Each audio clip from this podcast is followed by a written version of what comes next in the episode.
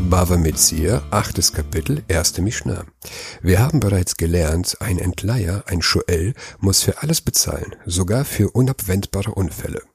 Da er Sachen kostenlos bekommt, ist seine Verantwortung am größten. Es gibt eine Ausnahme, in denen der Entleiher nicht bezahlen muss.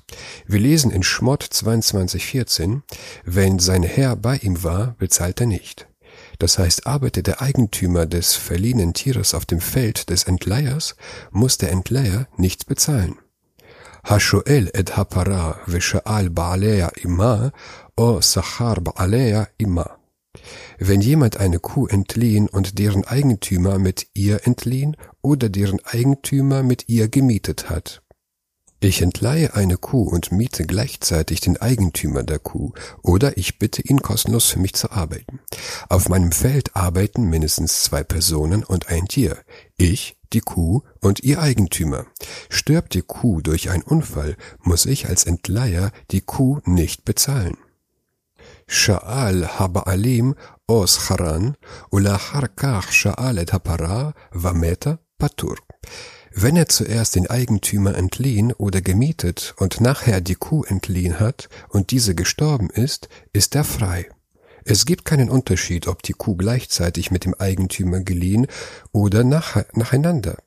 In allen Fällen ist der Entleiher von der Zahlung befreit, wenn der Eigentümer der Kuh bei ihrem Tod dabei ist. Shneemar im Ba'alaf imo lo. Denn es heißt, in Schmott 22,14, wenn sein Herr bei ihm war, bezahlt er nicht. Im Talmud wird dieser Vers auf den Mieter und den bezahlten Hüter übertragen. Solange der Besitzer der Kuh in der Nähe ist, sind alle Hüter von der Zahlung befreit, nicht nur beim Unfall, auch beim Diebstahl und Verlust. אבל שאל את הפרה ואחר כך שאל את הבעלים או שכרן ומתה חייב, שנאמר בעליו ein imo shalem yeshalem. Hatte aber zuerst die Kuh entliehen und nachher den Eigentümer entliehen oder gemietet, und die Kuh ist gestorben, so ist er schuldig, denn es heißt, ist der Herr nicht bei ihm, so muss er bezahlen. Der Talmud stellt hier eine Frage. Warum steht in Schmott 22,13, ist der Herr nicht bei ihm, so muss er bezahlen. Und in Vers 14, wenn sein Herr bei ihm war, bezahlt er nicht. Aus Vers 13 wissen wir doch bereits, dass er bezahlen muss, wenn der Besitzer nicht bei ihm war. Wozu sagt uns der Vers 14, dass er nicht bezahlen muss, wenn er bei ihm war? Das ist doch klar.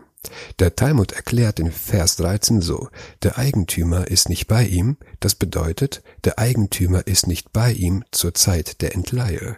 Auch wenn er zum Zeitpunkt des Todes anwesend ist, muss der Entleiher zahlen.